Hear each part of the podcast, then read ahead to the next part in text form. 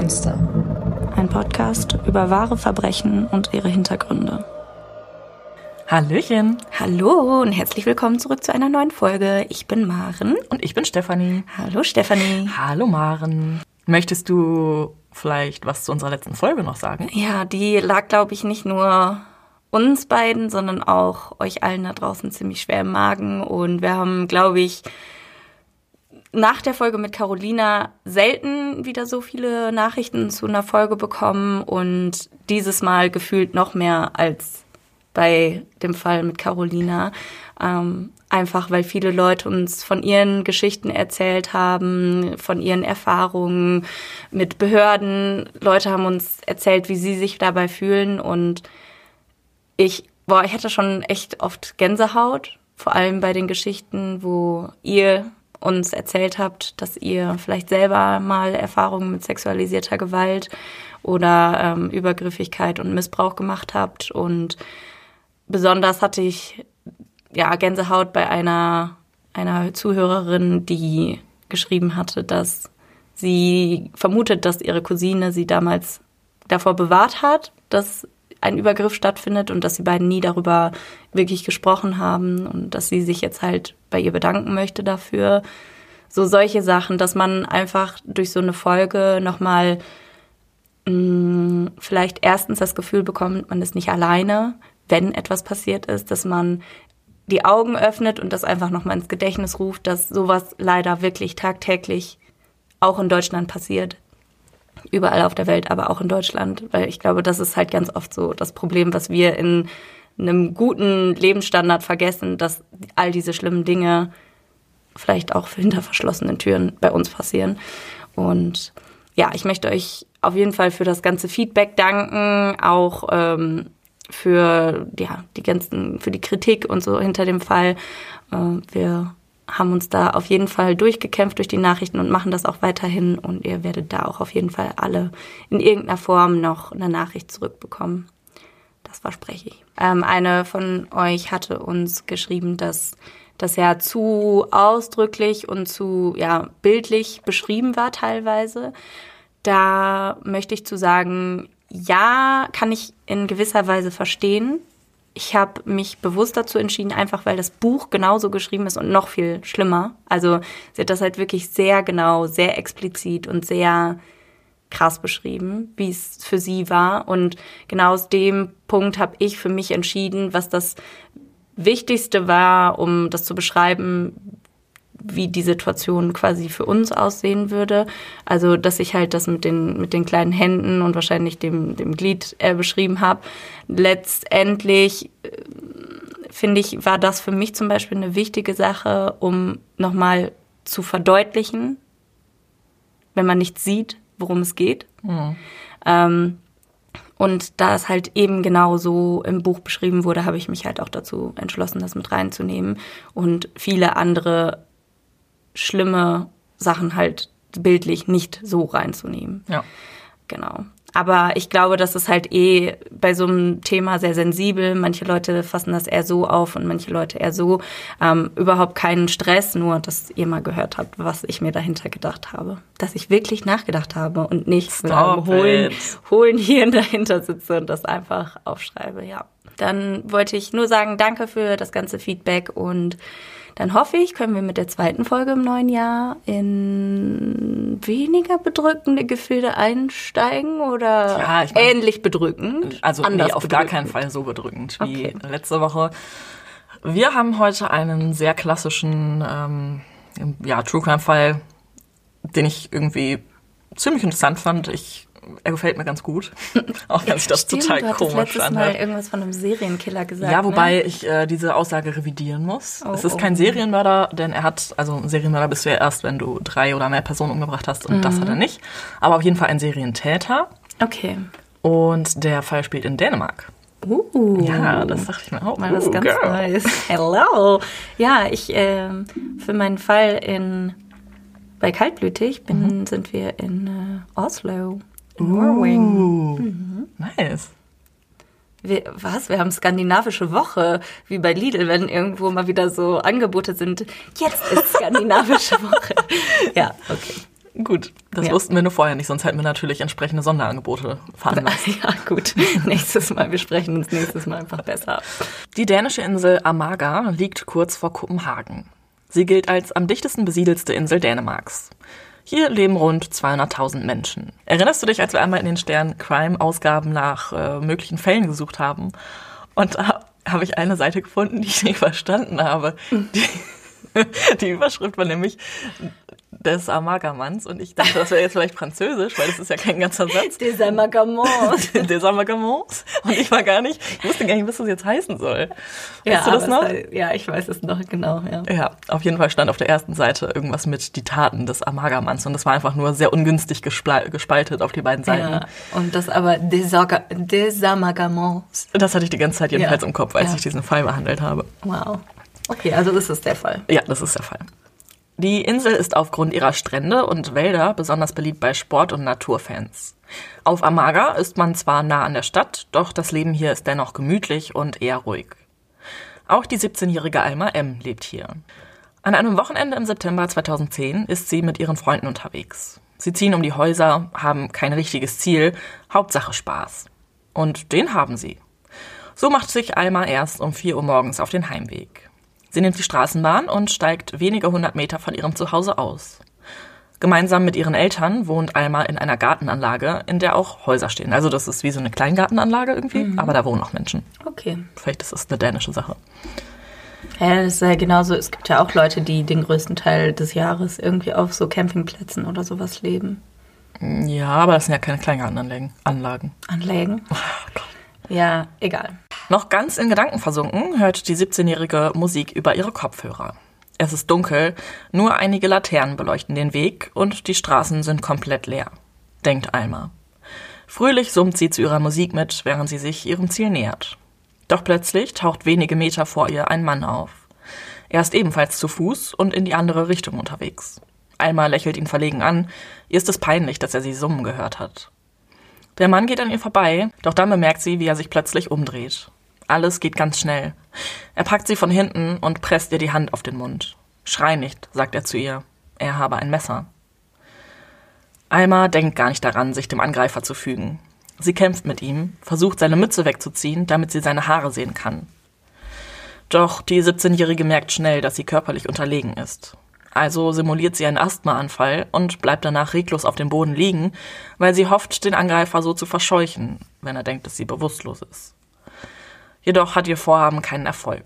Der Mann zählt sie wieder auf die Beine und dirigiert sie weiter die Straße entlang. Er war super schlau von ihr. Also Voll, oder? Sehr geistesgegenwärtig. Also in meiner Theorie, wenn mir sowas passieren würde, ja, ich habe da schon öfter drüber nachgedacht. In meiner Theorie ähm, würde ich, glaube ich, sowieso vor Schock einfach starr wie ein Brett da liegen. Ja, okay, aber man weiß es ja nicht, ne? Ja, also so stelle ich mir das vor, weil so passiert das ganz oft in meinen Träumen. Hm. Schön. Dann hat Alma eine weitere Idee. In ihrer Jackentasche ist immer noch ihr Handy. Also versucht sie blind jemanden anzurufen. Da sie das Telefon ja ständig benutzt, hofft sie auch ohne Hinsehen die richtigen Tasten zu finden. Und das schafft sie auch. Es wird eine Verbindung zu ihrem Vater aufgebaut. Obwohl es mitten in der Nacht ist, geht er dran. Ich will nicht sterben, ich will nicht sterben, ruft sie, als sie über ihre Kopfhörer hört, dass ihr Vater sich gemeldet hat. Doch weiter kommt sie nicht, denn der Täter hat durchschaut, was sie da tut. Er reißt ihr das Handy weg und schaltet es aus. Dann zählt er sie durch ein Eingangstor einer der vielen Kleingartenanlagen in der Straße. Er macht erst Halt, als sie weit von der Straße entfernt sind und eine Rasenfläche erreicht haben. Alma fühlt sich eingeschüchtert. Sie hat Angst und fürchtet um ihr Leben. Der Mann hatte schließlich mit einem Messer gedroht. Jetzt sieht sie keine Chance mehr, der Situation zu entfliehen. Also leistet sie seinen Befehlen Folge. Sie muss seinen Penis in den Mund nehmen und wird von ihm sexuell gedemütigt. Dann muss sie sich hinlegen und sich von ihm vergewaltigen lassen. Als der Mann fertig ist, muss Alma bis 5000 zählen und soll sich so lange nicht bewegen. Sie hört, wie sich seine Schritte entfernen. Ihre Tasche und das Handy hat er mitgenommen. Alma wartet nicht, bis sie bei 5000 angekommen ist. Als sie sich sicher ist, dass der Täter weg ist, steht sie auf und rennt nach Hause. Es sind nur wenige hundert Meter bis dahin. Ihr Vater ist schon ganz krank vor Sorge, da er nicht weiß, wo seine Tochter steckt und nach ihrem Anruf bereits mit dem Schlimmsten rechnet. Als er sie jetzt in die Arme schließt, fällt ihm ein Stein vom Herzen. Sie lebt. Alma berichtet bruchstückhaft, was passiert ist. Sofort ruft ihr Vater die Polizei. Nur eine halbe Stunde später wimmelt es in der Kleingartenanlage vor Polizisten. Sie sind hier, um eine erste Aussage zu bekommen, den Tatort zu begehen, Spuren zu sichern. Die Polizei kommt außerdem auf die Idee, Almas Handy zu orten. Vielleicht hat der Täter es ja noch bei sich. Aber es ist immer noch ausgeschaltet und daher bekommen sie kein Signal. Dann schlägt plötzlich einer der Spürhunde an, die dabei helfen, den Tatort abzusuchen. Einige hundert Meter vom Tatort entfernt hat er ein benutztes Kondom gefunden. Es ist das des Täters. Er hat es auf seiner Flucht entsorgt oder verloren. Alma wird jetzt gerichtsmedizinisch untersucht, muss die schwierige Prozedur mitmachen, durch die jedes Vergewaltigungsopfer muss, das Anzeige erstattet. Die Ärzte versuchen herauszufinden, ob der Täter Spuren an der Jugendlichen hinterlassen hat. Dazu werden Abstriche aus allen relevanten Körperöffnungen gemacht, Hämatome fotografiert und Rückstände unter den Fingernägeln kontrolliert. Die Polizei setzt alles daran, den Täter zu finden. Es werden Videokameras aus der Umgebung überprüft und die Seriennummer des Kondoms kontrolliert, um herauszufinden, wo es verkauft wurde. Doch beide Ansätze bringen keinen Erfolg. Es dauert einige Wochen, bis das DNA-Ergebnis aus dem Kondom da ist. Es war genug Sperma darin, um einen brauchbaren Datensatz zu bekommen. Der Abgleich mit der Datenbank bringt jedoch erstmal keinen Treffer. Dann jedoch nimmt der Fall eine Wende. Der leitende Ermittler in dem Vergewaltigungsfall, Tony Holk, erhält einen Anruf. Am Telefon ist die DNA-Sektion der Nationalpolizei Dänemark. Die Kollegin ist ganz aufgeregt, sie habe da etwas gefunden. Beim Durchgehen eines alten Falls aus dem Jahr 1990 sei sie darauf gestoßen, dass die DNA des Täters mit dem der aktuellen Vergewaltigung übereinstimmen könnte. Um ganz sicher zu gehen, werden noch einige Tests mit den Asservaten von damals gemacht. 1990 steckte die DNA-Bestimmung als Mittel zur Überführung von Tätern noch in den Kinderschuhen. Deshalb war das Profil auch nicht in der Datenbank gespeichert. Und wenige Tage später haben die Ermittler dann Gewissheit. Es handelt sich tatsächlich um ein und denselben Mann. In dem alten Fall, der mangels Tatverdächtigen zum Cold Case geworden war, ist die 40-jährige Lene R. im Fasanwald auf Amaga vergewaltigt und erdrosselt worden. Hauptberuflich war sie Lehrerin. Aber ihre Freizeit verbrachte Lene am liebsten mit ihrem Fernglas bewaffnet im Wald. Sie liebte es, Vögel zu beobachten. Und das hatte sie auch am Tag ihrer Ermordung getan. Mit ihrem Fahrrad fuhr sie in den Fasanenwald, wo sie plötzlich von einem Mann gepackt und in dessen Gewalt gebracht wurde. Ihr Freund, mit dem sie zusammenwohnte, machte sich Sorgen, als Lene nicht mehr zurückkam. Er verständigte die Polizei. Am nächsten Tag startet eine große Suchaktion. Da man den Ort, an dem sich die Lehrerin zuletzt aufgehalten hatte, nicht bestimmen konnte und das Naturschutzgebiet auf Amaga sehr groß ist, dauert es ganze drei Tage, bis man von einem Hubschrauber aus ihr Fahrrad fand.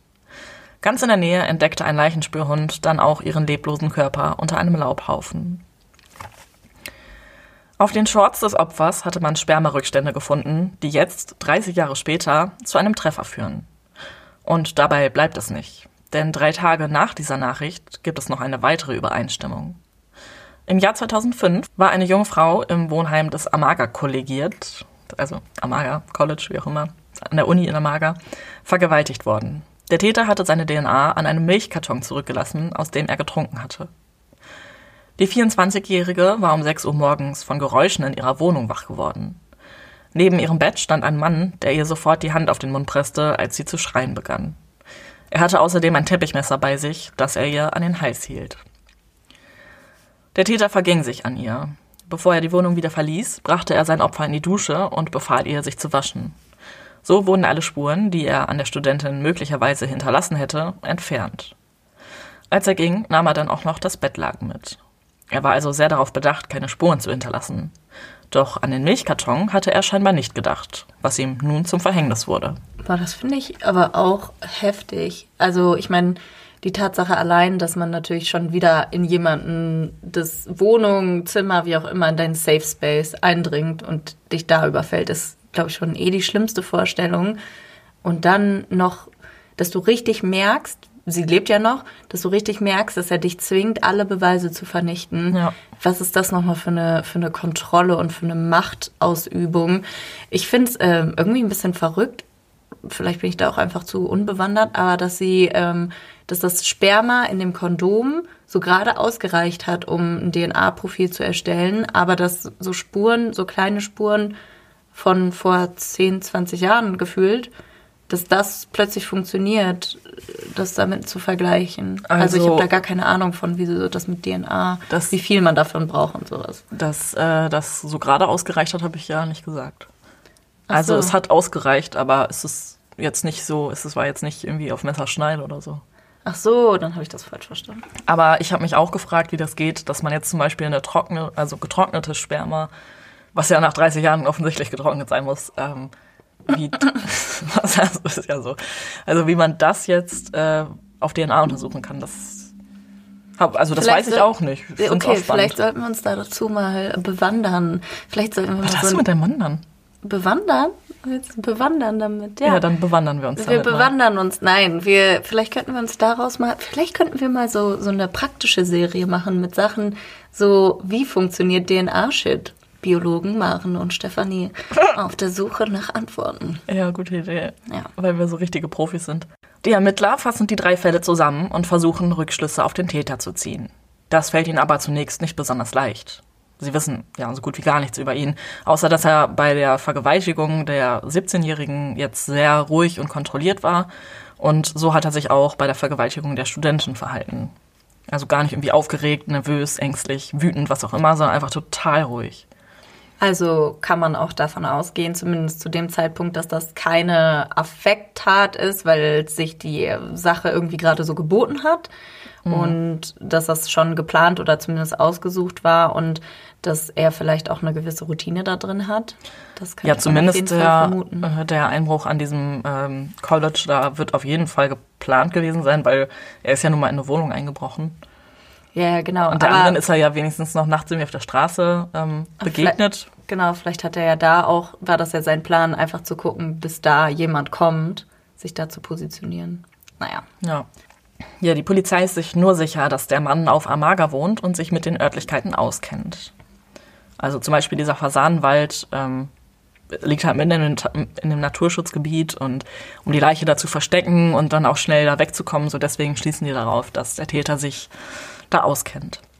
Also beschließen sie, über die Sendemastinformationen herauszufinden, wer zum Zeitpunkt der Vergewaltigung von Alma in das Netz eingeloggt war. Ganz schön clever, finde ich, weil ja. dann hast du ja automatisch eine Liste der Verdächtigen. Ja, definitiv. Um die Uhrzeit waren ja auch dann nicht mehr so viele Leute unterwegs, daher ist die Liste auch entsprechend übersichtlich. Auf eine heiße Spur stoßen die Beamten jedoch trotzdem nicht. Also sie überprüfen dann die Leute einzeln und die mhm. haben entweder ein Alibi oder sind weiblich oder was weiß ich, also fallen halt irgendwie raus oder wohnen nicht auf Amara und passen deswegen nicht ins ähm, Profil. Ja, und äh, ja gut, ne, aber wenn du kein Handy bei hast oder vielleicht kein Handy, das an ist, dann ja, Pech. Nach dieser Überprüfung des Sendemasts ähm, entscheidet sich die Polizei dann für eine Öffentlichkeitsfahndung. Bevor sie die Pressekonferenz jedoch halten, sprechen sie mit Alma, außerdem mit der damals 24-jährigen Studentin sowie mit den Angehörigen von Lene R. Sie soll nicht aus den Medien erfahren, dass man jetzt nach einem Serientäter sucht. Fand ich richtig gut. Mhm. Ähm, also ich habe das Buch gelesen von diesem Tony Holk, den ich gerade schon erwähnt habe. Der hat ein Buch über den Fall geschrieben, was auch auf Deutsch übersetzt wurde. Das ist vielleicht 100 Seiten lang oder so. Und der hat betont, dass es ihnen halt wichtig war, den Angehörigen und den Opfern auf jeden Fall vorher Bescheid zu sagen und sich um die zu kümmern. Ja, das finde ich auch gut. Ob das hier in Deutschland so wäre? Mal so, mal so wahrscheinlich. Doubt it. Während der Pressekonferenz betont der Ermittler Steffen Steffensen, Ich musste Larry, Larry und Terry und Larry Win, Le Leatherberry. Leatherberry. Ich musste diesen Namen aufnehmen, weil ich weiß nicht, in meinen Fällen haben die Leute einfach mal so witzige Namen. Jedenfalls Steffen Steffensen ähm, erwähnt, dass sich der Täter den Opfern gegenüber kalt, zynisch und dominant verhalten hat und dass Frauen im Kopenhagener Nachtleben auf sich aufpassen sollen. Abschließend bittet er dann um Hinweise. Und naja, man kann sich vorstellen, wenn die Polizei jetzt mit sowas rauskommt, dass auf so einer Insel vielleicht ein Serientäter unterwegs ist, dann schlägt das halt mega große Wellen, in der, also in der Medienlandschaft. Es wird total viel darüber berichtet und die Medien nennen den Täter ab sofort den Amagermann. Desamagament. Mhm, ja, überall berichtet man über den Amagermann, man sucht ihn und äh, ja, die Ermittlungen laufen weiter. Für die weitere Ermittlung werden auch die Anwohner der Kleingartenanlage vernommen, in der die Vergewaltigung an Alma passiert ist. Es werden insgesamt 84 Speichelproben von Männern genommen und überprüft und ja, außerdem natürlich die ganzen Hinweise, die dann eingegangen sind. Allein in den ersten elf Tagen waren es 750 Hinweise. Okay. Ähm, warum genau ist er da nochmal mit ihr? Ich habe das jetzt gerade nicht richtig mitbekommen. Ist er mit ihr in ein Haus gegangen? Nee. Sondern in einem Garten. Genau, also er hat quasi, das ist so eine Kleingartenanlage, wie du Ja. sie halt kennst. Sie haben ja einmal so einen zentralen Weg, wo die ganzen Parzellen von abgehen. Und so wie ich das verstanden habe, hat er sie da reingezerrt und sie einfach auf so eine Grünfläche, die da halt ist, gezerrt, wo es aber niemand mitbekommen hat. Das ist aber natürlich auch schon ähm, bisschen risky, weil im Prinzip kannst du ja davon ausgehen, dass wenn da Leute auch tatsächlich permanent wohnen, diese kleinen Häuser, die da stehen, sind jetzt nicht ganz normale Häuser, die sind vielleicht nicht so schalldicht, die, die haben vielleicht nicht das dickste Glas. Da könnte ich mir vorstellen, dass man da am ehesten noch irgendwas hört, wenn jemand schreit oder wenn irgendjemand sich bemerkbar macht. Und auch generell, da werden ja bestimmt irgendwo auch Laternen sein. Das heißt, du siehst Leute da auf jeden Fall entlanglaufen. Ähm, auf jeden Fall sehr risky von ihm, das in Kauf zu nehmen. Ja, das stimmt. Ja, 750 Hinweise gehen also in den ersten elf Tagen bereits ein und jedem Einzelnen muss natürlich nachgegangen werden. Aber unter dieser Flut von Hinweisen ist auch eine ganz entscheidende Spur. Eine alte Frau ruft bei der Polizei an und erzählt den Beamten, dass ihr Sohn vielleicht eine wichtige Aussage zu dem Mord im Fasanenwald haben könnte. Man wundert sich jetzt natürlich erstmal, warum ruft sie an, wenn ihr Sohn diese Aussage hat. Das hat einen ganz einfachen Grund. Der hatte damals vor 30 Jahren schon mal sich bei der Polizei gemeldet und war da sehr barsch abgewiesen worden. Also der hat jemanden gesehen in diesem Fasanenwald an dem Tag des Mordes an Lene R. Und äh, hat gesehen, dass es eine Person mit lockigen Haaren war und hatte sich dann eben an die Polizei gewandt und wollte sagen, dass er erstens diese Person gesehen hat und zweitens konnte er auch noch sagen, dass er namentlich nennen, welche Person er da gesehen hat. Also neben, neben diesem Lockenkopf. Also lockig war halt eben auch Lene R., das heißt, er könnte sie gesehen haben. Äh, er hatte aber dann eben noch einen ehemaligen Klassenkameraden gesehen. Und zu dieser zweiten Bericht, ähm, Beobachtung kam er dann gar nicht mehr, das zu erzählen, weil nachdem er gesagt hat, äh, es war ein lockiger Mensch und der Polizeibeamte gefragt hat, war es ein Mann oder eine Frau, hat er gesagt, das konnte er nicht erkennen auf die Entfernung, hat der Polizeibeamte gesagt, ja, kaufen Sie sich mal eine Brille Nee. und hat ihn nach Hause geschickt. Was? Yep. Okay, krass. Ja, und deswegen hatte er dann keine Lust mehr, sich da nochmal zu, zu äußern.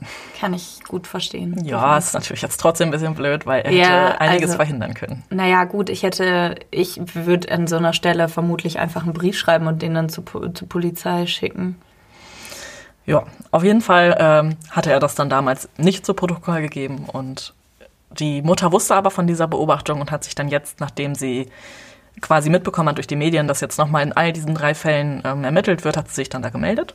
Aber ich finde das crazy, dass die Leute das dann so lange für sich behalten und dann erst rauskommen, wenn öffentlich nochmal was gesucht wird. Ja, weil es wahrscheinlich auch in Vergessenheit geraten ist. Ne? Und man denkt sich ja auch nicht als Normalsterblicher, und das sind wir alle, äh, man denkt sich ja nicht, dass man selber irgendwie jetzt in Verbrechen verwickelt wird oder äh, Zeuge wird oder so.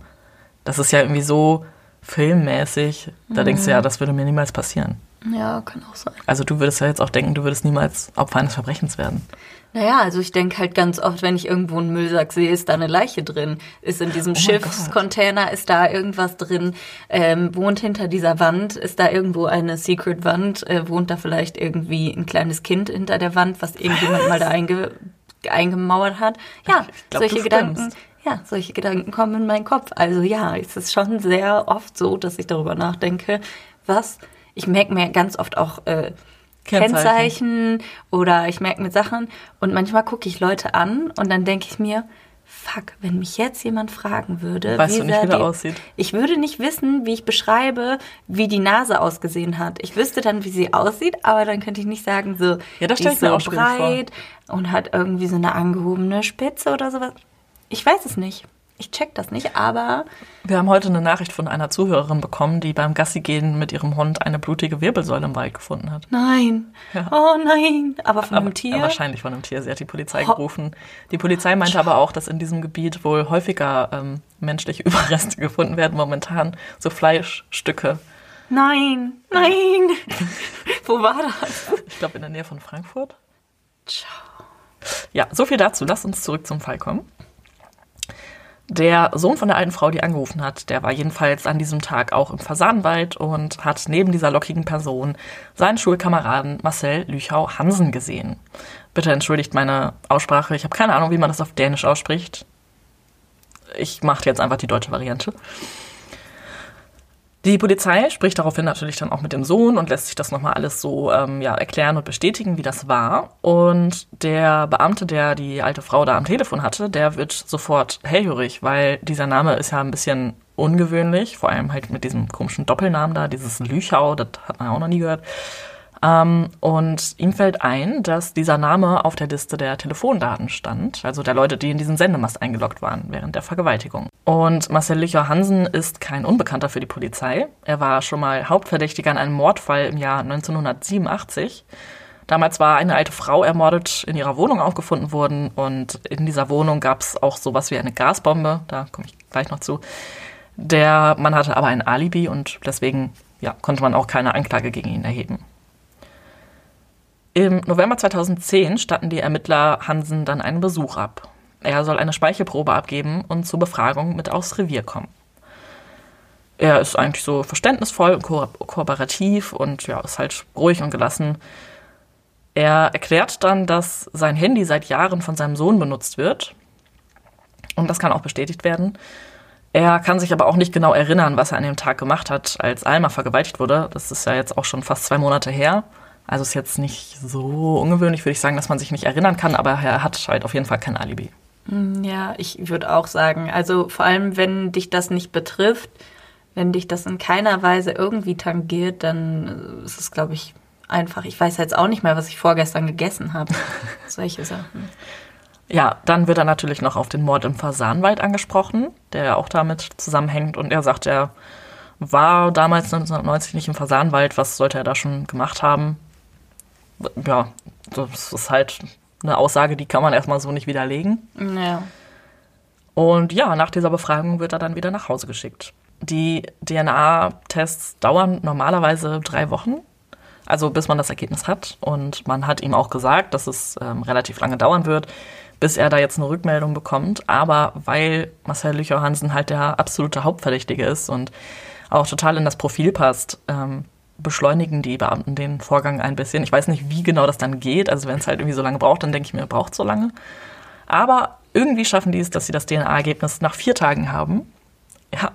Naja, vielleicht haben sie, ich weiß nicht, ob das vielleicht so lange dauert, weil die, die Liste an Tests, ja, die durchgeführt werden muss, ähm, so sind, aber dass man das eventuell durch einen Beschluss oder so priorisieren kann. Ja, gut, das kann natürlich sein. Also ich, wir haben ja mal PCR, äh, nee, ist das PCR? Ja ähm, haben wir in der Schule gemacht, auf jeden Fall immer. Also mhm. nicht immer, aber wir haben das gemacht, auf jeden Fall. Dauert das nicht so lange, aber ich habe auch gar keine Ahnung mehr davon. Also ich, es ich war noch nicht sehr mal, interessant. Ich wüsste noch nicht mal mehr, wofür die Abkürzung gerade steht, so ad hoc. Ich auch nicht. Auf jeden Fall äh, Reproduktion von DNA ja. im Endeffekt. Ja. ja. ja, jedenfalls das Testergebnis ist da und es ist ein Treffer. Hundertprozentig? Ähm, die Wahrscheinlichkeit, dass er es nicht ist, ist 1 zu 1 Million. Oh, okay, krass. Ja. Deshalb schauen wir uns jetzt erstmal Marcel Dücher Hansen an. Er ist inzwischen Familienvater, er hat zwei Söhne und ist inzwischen geschieden. Er arbeitet als Trainer beim örtlichen Fußballverein. Eigentlich hat er eine ganz normale Kindheit gehabt. Ähm, in seiner Familie war alles soweit intakt. Er hatte eine Familie, die abends zusammensitzt beim Essen und über den Alltag redet alles ganz, ganz normal, aber irgendwie war er schon immer ein bisschen anders, ein bisschen rauer. Er hat sich oft geprügelt und man hat auch gemerkt, dass er keine Hemmung oder keine Angst irgendwie spürt. Er hat zum Beispiel einmal ähm, eines Tages einen Jungen, den er nicht mochte oder mit dem er irgendwie einen Konflikt hatte, in Toilettenpapier eingewickelt und ihn angezündet.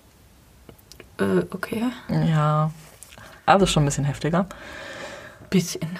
Und hat zum Beispiel einmal, weil er einen Konflikt mit einem Hundebesitzer hatte oder so, hat er den Hund total äh, vermöbelt und auf ihn eingetreten und so weiter. Ciao. Mhm. Weg mit ihm. Ja. Also man kann nicht so ganz sagen, was bei ihm quasi schiefgelaufen ist, weil er wurde jetzt auch nicht gehänselt oder sonst was.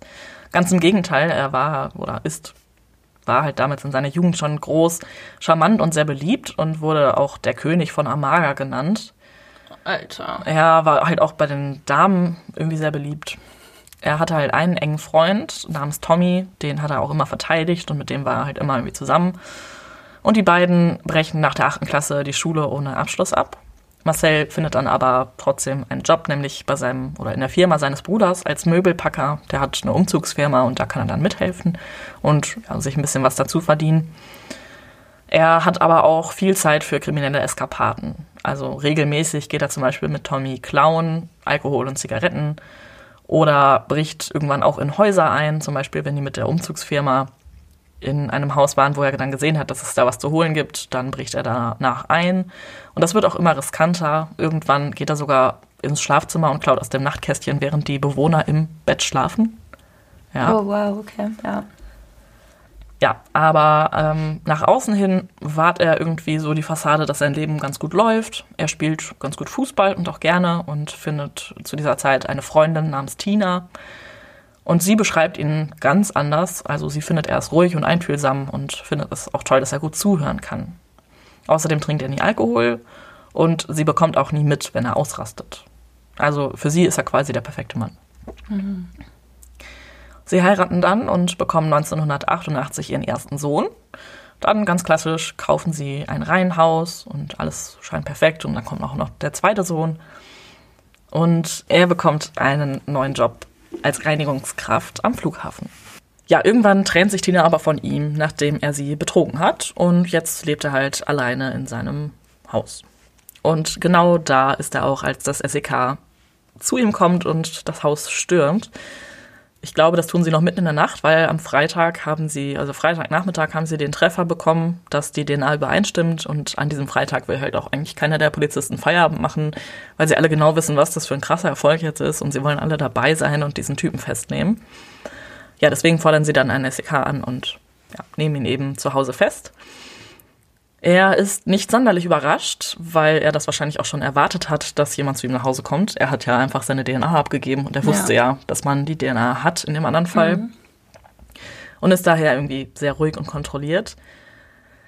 Nach der Festnahme durchsucht man seine Wohnung und dort finden sie zum Beispiel die Mütze, die er vermutlich getragen hat bei der Vergewaltigung und auch die Jacke.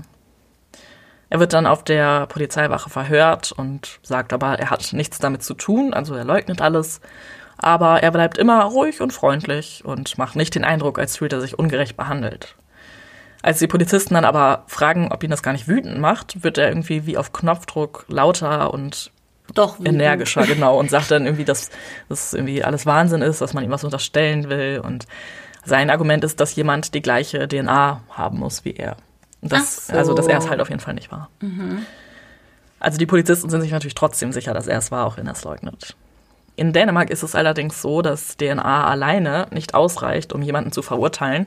Also man braucht noch einen zweiten Beweis, wie zum Beispiel einen Fingerabdruck oder ähnliches. Und deshalb überprüft man jetzt erneut diese Altfälle, die eben dazugehören, und findet nach langem Hin und Her einen Handabdruck in der Wohnung der Studentin, der eindeutig seiner ist. Und damit gibt es jetzt den Beweis, dass er eben doch dort war, obwohl er das ja abgestritten hat. Und dann kommt noch ein Fall dazu, nämlich ein Ermittler aus einer Vergewaltigung im Jahr 2005 sieht Parallelen zu einem Fall aus 1995. Damals wurde ein Profil erstellt. Der Täter äh, scheint dem jetzigen Täter bzw. Marcel Licher Hansen sehr zu ähneln. Denn auch er war ruhig und gefasst und sehr kontrolliert, wirkte beinahe schon routiniert und hatte irgendwie psychopathische Züge. Ich wollte nämlich gerade sagen, auch das, was äh, du aus der Kindheit erzählt hast, hast, wirkt für mich sehr psychopathisch, dass ja. er das vielleicht alles irgendwie so ein bisschen, ja, irgendwie analysiert und spiegeln kann und aber und halt auch weiß, was die Leute ja, hören wollen. Erwarten. Ja. ja, zu dieser Vergewaltigung kam es jedenfalls im Oktober 1995. Vier Mädchen sind da in einer Villa auf Amaga. Eine 23-Jährige im ersten Obergeschoss und eine 15-Jährige und ihre zwei 14-jährigen Freundinnen im Keller. Der Amalgamann oder Marcel Lücher Hansen überfällt, also kommt, bricht in das Haus ein und überfällt zunächst die 23-Jährige und bringt sie dann in den Keller zu den anderen Mädchen. Allen werden die Augen verbunden und er bedroht sie mit dem Messer. Er nimmt sie dann einzeln hoch ins Erdgeschoss und vergewaltigt jede einzelne der vier. Und sagt, wenn die anderen weglaufen, dann würde er halt die vierte töten, die er jetzt gerade bei sich hat. Und deswegen, ja, fliehen sie auch nicht oder versuchen mhm. halt irgendwas. Und das fand ich besonders schlimm. Er nimmt sie halt mit hoch und sagt dann zu ihnen, sie könnten sich jetzt aussuchen, ob er sie oral, anal oder vaginal ähm, vergewaltigt. Und anschließend bewertet er sie mit Noten. Was für. Was für ein ekelhafter Mensch. Ja. Also. Oh. Bevor er geht, schneidet er dann noch die Telefonleitung durch und ja, um nochmal zusätzlich Angst zu machen, sagt er, dass er wiederkommt, wenn sie mit der Polizei sprechen. Die Mädchen haben sich zum Glück trotzdem an die Polizei gewandt und äh, es wurden Spuren gesichert, wobei es halt damals auch noch nicht so war, dass man jetzt wirklich auf DNA untersucht hat. Es gibt aber immer noch einige Asservate von damals, und zwar vor allem das Messer, was Hansen aus der Küche genommen hat und das er auch dagelassen hat anscheinend, und einige Seile, mit denen die Opfer gefesselt wurden. Und die werden jetzt auf DNA überprüft und zum Glück ist auch DNA drauf. Und zwar von Hansen. Wer hätte es gedacht? Mhm. Oder wie er vermutet von seinem DNA-Doppelgänger. Und als wäre das noch nicht genug, gibt es noch einen weiteren Fall. Denn ich habe ja schon erwähnt, dass er damals Hauptverdächtiger an einem Mordfall war, im Jahr 1987. Und auch da wird jetzt eine neue Untersuchung eingeleitet. Das war nämlich damals so, die 73-jährige Edith A. wurde halt tot in ihrer Wohnung gefunden. Die Nachbarn hatten sich bei der Polizei gemeldet, weil sie Gasgeruch aus der Wohnung bemerkt hatten. Und als man dann die Wohnung aufgebrochen hat, ja, fand man zum einen die Leiche von Frau A und zum anderen hat man ja gemerkt, dass die Gasleitung quasi aufgedreht waren und auf dem Esstisch eine brennende Kerze stand. Also war quasi das Ziel, dass sich das ganze Ding irgendwann in die Luft sprengt und dass alle Spuren so vernichtet werden. Ja. Aber das kann noch verhindert werden ähm, und der Tatort wird gesichert. Es wurde festgestellt, dass die Frau erwürgt wurde und dass einige Sachen gestohlen wurden. Bei der Ermittlung damals wurde allerdings äh, auch eine Freundin von Frau A befragt und sie sagt, dass sie noch kurz vorher, also vor dem mutmaßlichen Todeszeitpunkt, mit ihr telefoniert hatte und hatte irgendwie dann das Telefonat beendet mit den Worten, ja, ich muss jetzt irgendwie Schluss machen, gleich kommt einer von diesen Umzugshelfern. Denn sie hatte wenige Wochen vorher eine Umzugsfirma beauftragt, um irgendwie ein paar Möbel äh, sich neu in ihre Wohnung zu stellen oder so. Und das war die Umzugsfirma von dem Bruder von Marcel Licher Hansen. Mhm. Und ja, der hat zu diesem Zeitpunkt noch für die Firma gearbeitet und hat in dem Zuge halt gesehen, dass die Frau einiges an Wertgegenständen zu Hause hat. Jedenfalls, die Frau erwartet jetzt einen von diesen Umzugshelfern, weil der sagt, er hat angeblich irgendwas bei ihr in der Wohnung vergessen. Mhm. Und nach diesem Telefonat kommt dann Marcel Hansen zu ihr und erwürgt sie im Endeffekt und klaut ihren Schmuck und Bargeld und so weiter. Okay. Die Polizei hatte damals den Zeitpunkt des Gasaustritts berechnet, ähm, um herauszufinden, wann das, wann die Tat ungefähr geschehen ist. Da kam aber eine Uhrzeit heraus, zu der Hansen ein Alibi hatte. Er saß nämlich gerade in einem Umzugswagen von seinem Bruder. Jetzt wird aber eine Neuberechnung angestellt und der Gutachter kommt zu dem Schluss, dass das Ergebnis falsch war und es kommt eine neue Uhrzeit dabei raus, zu der Hansen kein Alibi hat. Und letztendlich äh, ja, gibt es dann noch einige Indizien, die Hansen als Täter mit dem Mord in Verbindung bringen. Es gibt zum Beispiel einen Schuhabdruck auf einer Pralinschachtel, die der haargenau, also dieser Schuhabdruck passt halt haargenau zu seinen Lieblingsschuhen. Er hat gegenüber seinem Freund Tommy irgendwann mit dem Mord an einer älteren Frau geprahlt.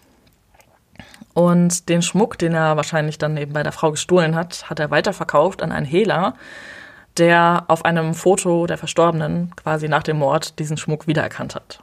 Also er wusste, er hat diesen Schmuck jetzt von Marcel Lücher Hansen gekauft. Das heißt, irgendwas muss er damit zu tun haben. Ja. Aber da er halt ein Hehler war, hat er sich jetzt nicht an die Polizei gewandt, weil wäre halt ja. nicht gut für ihn. Ja, das macht Sinn. Ja, deswegen wird Marcel Lücher Hansen jetzt auch an dem Mord an Frau A ähm, angeklagt und streitet weiterhin alles ab. Wir haben jetzt also einen Zwischenstand von sechs Vergewaltigungen und zwei Morden. Also er war nicht untätig. Er war ein Saubbeutel vor allem in welchem Zeitraum. Also es ist ja eine ewige, ewige Zeit, bis er mal irgendwie, bis man ihm auf die Schliche kam. Ja. Aber jetzt ist er in Haft und also in Untersuchungshaft und es wird ein psychologisches Gutachten von ihm erstellt. Und der Psychiater kommt zu dem Schluss, dass Hansen keinerlei Anzeichen von emotionaler Belastung zeigt, dass er dazu neigt, sich selbst zu überschätzen und auch stark von seinen persönlichen Eigenarten geprägt ist. Er ist aber nicht irgendwie ja, psychisch krank und grundsätzlich schuldfähig der Psychologe oder Psychiater sieht ein hohes Risiko für eine Wiederholungstat und das ist natürlich, das spricht natürlich für eine lange Haftstrafe. Und im Gefängnis selber nimmt Hansen keine Angebote wahr, wie zum Beispiel eine Therapie. Also er scheint jetzt auch nichts irgendwie zu bereuen. Naja, das ist halt typisch Psycho Ja. oder Soziopath. Beides. Das Gerichtsverfahren gegen ihn startet dann 2011 und dort wiederholt Hansen, dass er nichts mit den Taten zu tun hat und dass jemand seine DNA haben muss, bla. Er stellt sich selber halt als guten Familienvater dar und dass er halt sowas niemals machen würde. Sagt sogar ähm, dann zum Ende, dass er das Gefühl hat, dass dieser kranke Täter wieder zuschlagen wird und dann wird man sehen, dass ich unschuldig bin, weil es passiert, während ich im Gefängnis sitze. Okay. Mhm. Er ist also immer noch davon überzeugt, Er alle Möchte irgendwie anlügen und manipulieren zu können. Ja. Also das ist. Er ja. möchte zumindest die anderen davon überzeugen, dass es so ist. Das ist der letzte oder vorletzte Prozesstag übrigens. Und am selben Abend ruft eine Frau bei der Polizei an. Das ist die Schwiegertochter von Marcel Lücher Hansen, die Ehefrau seines Sohns. Sie habe Briefe vom Vater gefunden, die die Polizei sich mal ansehen sollte. Also kommen die vorbei und gucken sich das an. Und in den Briefen schreibt Hansen an seinen Sohn und trägt ihm auf, falsche Spuren zu legen. Dazu hat er Sperma in die abgeschnittenen Finger eines Gummihandschuhs gefüllt und auch Haare und Speichelproben sind dabei. Der Sohn soll dann eine zufällige Frau vergewaltigen und die DNA an ihr platzieren, damit sein Vater freigesprochen wird, weil er kann ja nicht der Täter sein, er sitzt ja im Gefängnis. Was? Okay. Yep. Der Sohn versucht sich noch rauszureden, das sei ein Test gewesen, ob er seiner Freundin vertrauen kann. Aber ja, das ist halt ein schwaches Argument. Also spätestens als bestätigt wird, dass die DNA wirklich von Hansen ist, ähm, ist dieses Argument halt hinfällig. Ja. Und dann kommt der letzte Prozesstag und Lücher Hansen wird in allen Anklagepunkten für schuldig befunden. Er nimmt das Urteil ja zum ersten Mal ein bisschen mit Emotionen auf, also er vergräbt seinen Kopf in den Händen und ist sichtlich irgendwie ein bisschen irritiert oder neben der Spur, aber er hat sich dann auch bald wieder unter Kontrolle. Das Strafmaß ist eine lebenslange Freiheitsstrafe, also in Dänemark wird erst entschieden, ob jemand für schuldig befunden wird oder nicht und dann wird das Strafmaß festgesetzt, also wie in Amerika.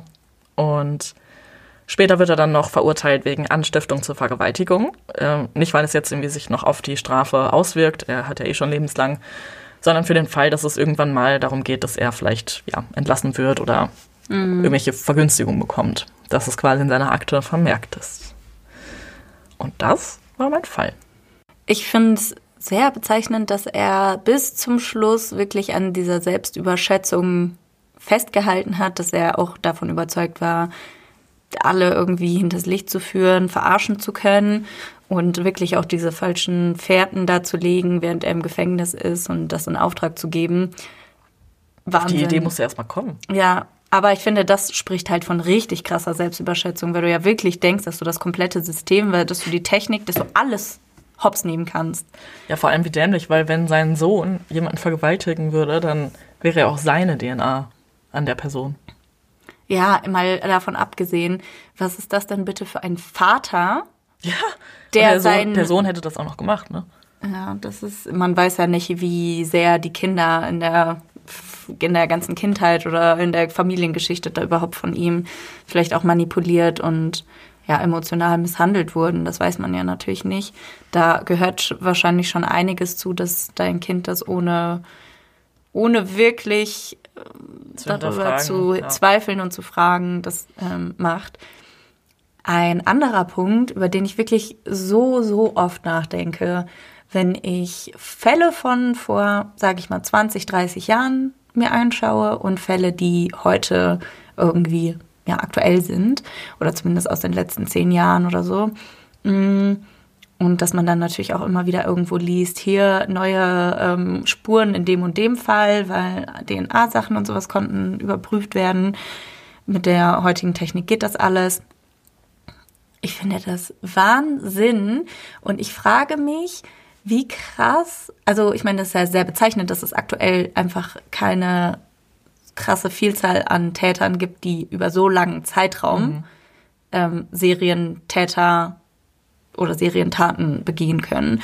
Und ähm, da bin ich irgendwie so froh drüber, dass wir jetzt in einer Zeit leben, wo die Aufklärungsrate von Kapitalverbrechen und anderen Straftaten einfach so hoch ist, weil man A, die Techniken vom Computer hat, man kann alles in Datenbanken irgendwie nachverfolgen, man kann viel schneller auch über Landesgrenzen hinaus irgendwie Sachen in Angriff nehmen, vergleichen im Vergleich zu vermutlich vor 30 Jahren. Und auch, dass halt DNA Vergleiche gibt, dass es auch andere Techniken gibt. Ich habe in dem Fall für kaltblütig gibt es einen Fall äh, oder beziehungsweise gibt es eine Sache, wo festgestellt werden kann, wo die Person herkommt mhm. Anhand des Zahns. Mhm, das habe ich auch schon mal gehört. Sowas. Ähm, dass die den oh halt. Mein Gott! Die haben den. Hast du die Frau aus dem Eistal? Nein. Oh schade. Nein.